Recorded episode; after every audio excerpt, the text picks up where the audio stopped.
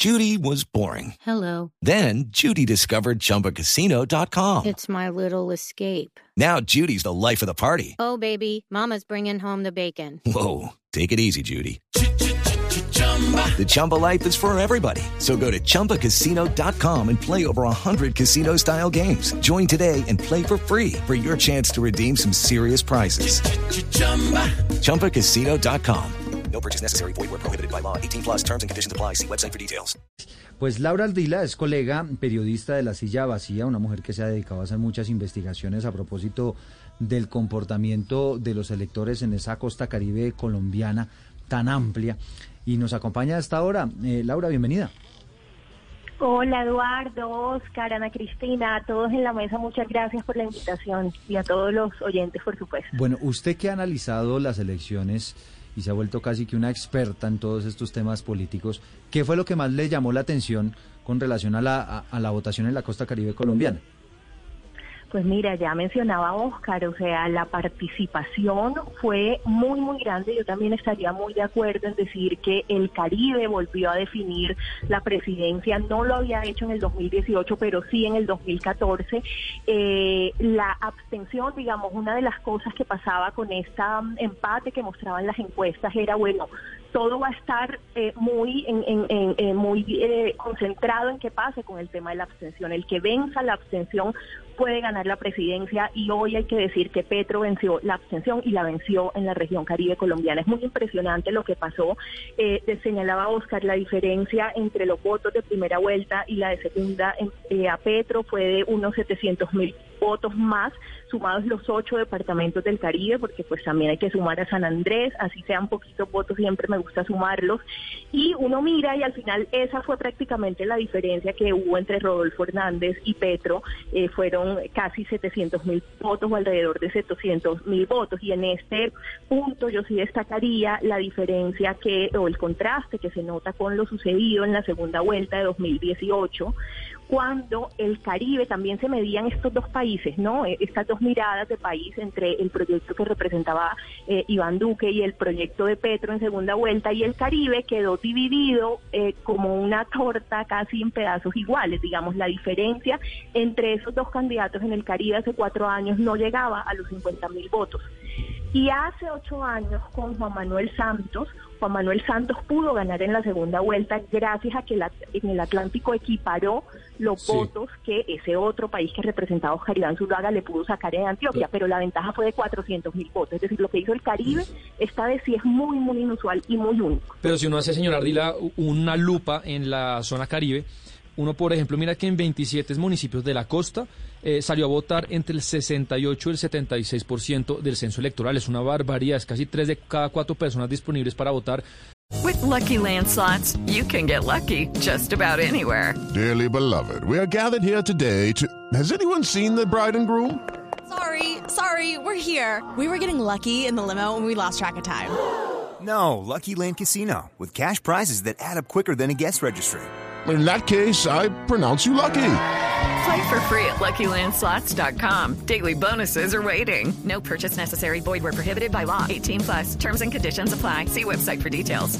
Y uno sin querer ofender a las personas diciendo que su voto no fue libre, ahí no pudo haber en esos municipios algo eh, de maquinaria, de, de- de todo el tema que conocemos y que usted ha investigado muy bien, o todo fue limpio. Eh, eh, empezamos a empezamos a, mirar qué pasó ahí, ¿no? Habíamos hecho unas investigaciones previas eh, sobre ciertos grupos políticos cuestionados algunos, pero de maquinaria que se habían sumado al proyecto eh, con la promesa o con o con o digamos con la expectativa más bien de que pudieran poner el transporte y lo que notamos el domingo, el día del domingo de elecciones fue que efectivamente sí sí hubo un aporte de transporte, es decir, este vencimiento, esta victoria sobre la abstención en el Caribe, a mi parecer, y con datos todavía preliminares, porque hay que seguir investigando, sí tuvo que ver con que se logró movilizar a los votantes. ¿Y cómo se logró? Yo diría que la campaña Petro lo logró con una mezcla entre espontáneos, entre mucho voluntariado, mira, uno veía en la calle una red de solidaridad, el señor que ponía la moto, el otro yo pongo la bicicleta para ir a buscar a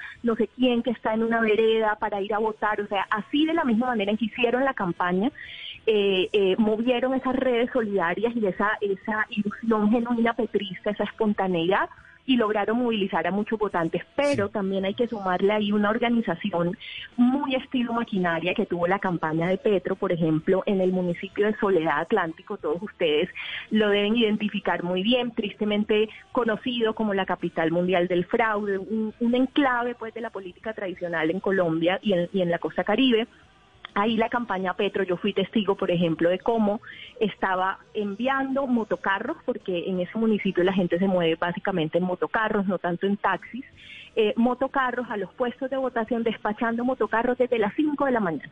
No, gente que necesitaba el transporte podía llegar a esa sede gratuitamente a, a encontrar ese, ese, ese transporte. Y por último, el tema de la maquinaria, pero sí, sí, claro. Sí, y sobre eso quiero preguntarle, Laura, porque, porque obviamente que eh, cuando uno mira esta, esta, este crecimiento de 700 mil votos entre la primera y la segunda vuelta, pues comienza a buscar explicaciones.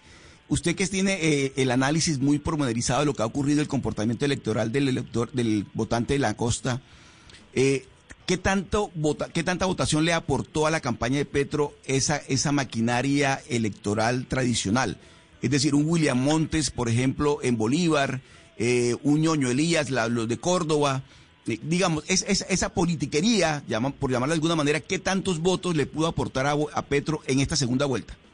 Justo iba para allá, Oscar. Eh, lo que logramos registrar el día de caminando por las calles, cubriendo en, en varios pueblos y en varias ciudades, fue que al menos, por ejemplo, la maquinaria de Zulema Hattin, procesada por Parapolítica en el municipio de Lorica, Córdoba, que se sumó al proyecto Petrista, como lo habíamos contado, efectivamente movió votantes eh, pero al estilo maquinaria, o sea, con planillas iban registrando que la persona efectivamente fuera a votar.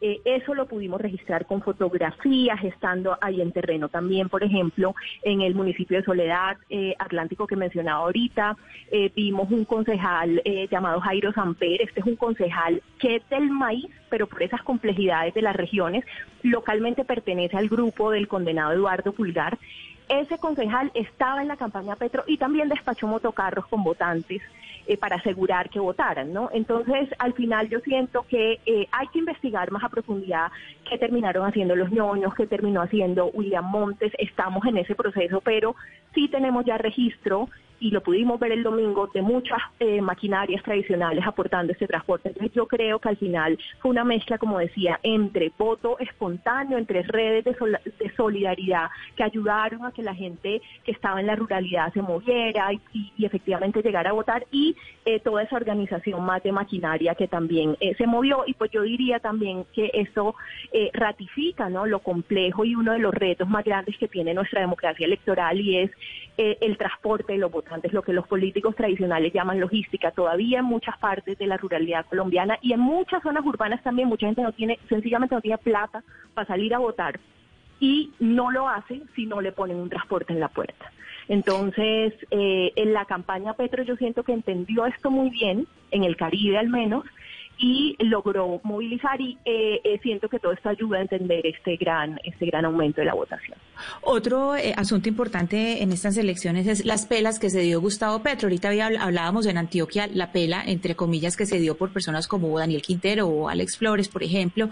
Y uno se pregunta, y, y es decir, los apoyos que son cuestionables, pero que el candidato los acepta y uno después mira si funcionaron o no, y, pues en el Costa Caribe uno diría, pues funcionaron. ¿Qué tanto de estos resultados, eh, Laura Ardila, le podemos eh, atribuir a estar firme, siempre firme, al lado en todos momentos con Armando Benedetti. ¿Qué tanto se le puede agradecer de esto a Benedetti?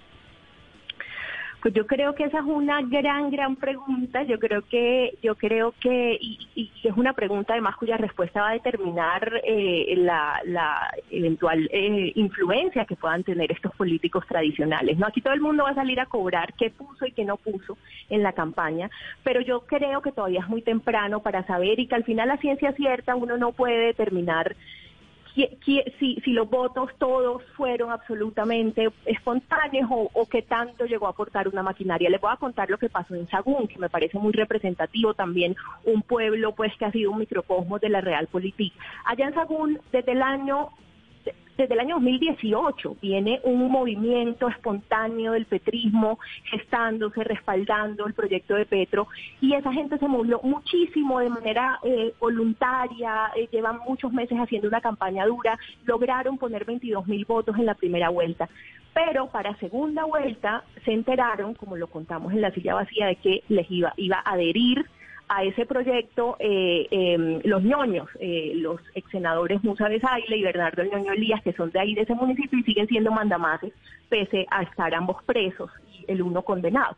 Eh, entonces ellos empezaron con un dilema interno, estos petristas, a decir, bueno, lo que salga en segunda vuelta aquí quién lo va a cobrar políticamente, a quién se lo van a atribuir a nosotros que llevamos muchos meses haciendo este sacrificio y moviéndonos o a, o, a, que llegaron los ñoños. Entonces ellos decían algo, los 22 mil votos que pusimos en primera vuelta son nuestros, lo que salga de ahí para adelante será lo que habrán puesto los ñoños, eso me decían las fuentes informalmente en Sagún. Hoy uno mira el resultado de Sagún y son casi 30 mil votos, entonces uno podría, según esa información, decir hombre, ahí hubo, los espontáneos repitieron y, pusieron la mayoría de los votos de Petro ahí y, esa colita que lleva hasta los 30 mil votos lo, puso la maquinaria de los ñoños, o sea, pero es una pregunta que al final no se puede responder a ciencia cierta. Le quiero hacer una última pregunta, eh, eh, Laura, y es, en esos análisis que usted ha hecho, y a lo mejor no me, no me responda solamente hablando de la costa caribe, sino a nivel nacional, ¿usted por qué cree que hubo tanto nuevo votante? Es decir, gente que a lo mejor nunca en su vida había votado y terminó participando en estas elecciones?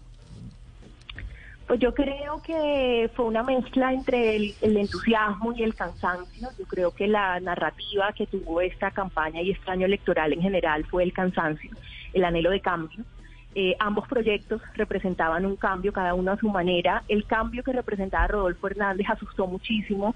En la segunda vuelta yo siento que a lo mejor esto pudo haber eh, movido a mucha gente que no participaba tradicionalmente en las elecciones a decir yo pues no, no podemos permitir que un proyecto como este llegue a, lo mejor fue eso. Creo que yo, yo sí creo que al final fue una mezcla entre esa, eh, entre el entusiasmo y la, y la ilusión que generaba o que le genera a muchísimas personas el proyecto Petro, pero también el, rechazo que, que, se gestó sobre todo en la última curva de la campaña sobre el proyecto de, de Rodolfo Hernández. Y por supuesto insistiría mucho el tema del transporte, que yo siento que fueron muy, muy estratégicos y, y entendieron muy bien en, en la campaña de Petro esa forma, lo que, lo que los políticos tradicionales han entendido toda la vida, y es que tienes que ponerle transporte lamentablemente, a muchas personas para que salgan a votar. Para que puedan ir a votar.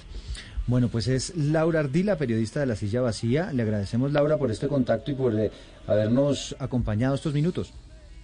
A ustedes, muchas gracias. Hey guys, it is Ryan. I'm not sure if you know this about me, but I'm a bit of a fun fanatic when I can. I like to work, but I like fun too. It's a thing. And now the truth is out there. I can tell you about my favorite place to have fun. Chumba Casino. They have hundreds of social casino style games to choose from with new games released each week. You can play for free anytime, anywhere and each day brings a new chance to collect daily bonuses. So join me in the fun. Sign up now at ChumbaCasino.com. No purchase necessary. BGW. Void were prohibited by law. See terms and conditions. 18 plus.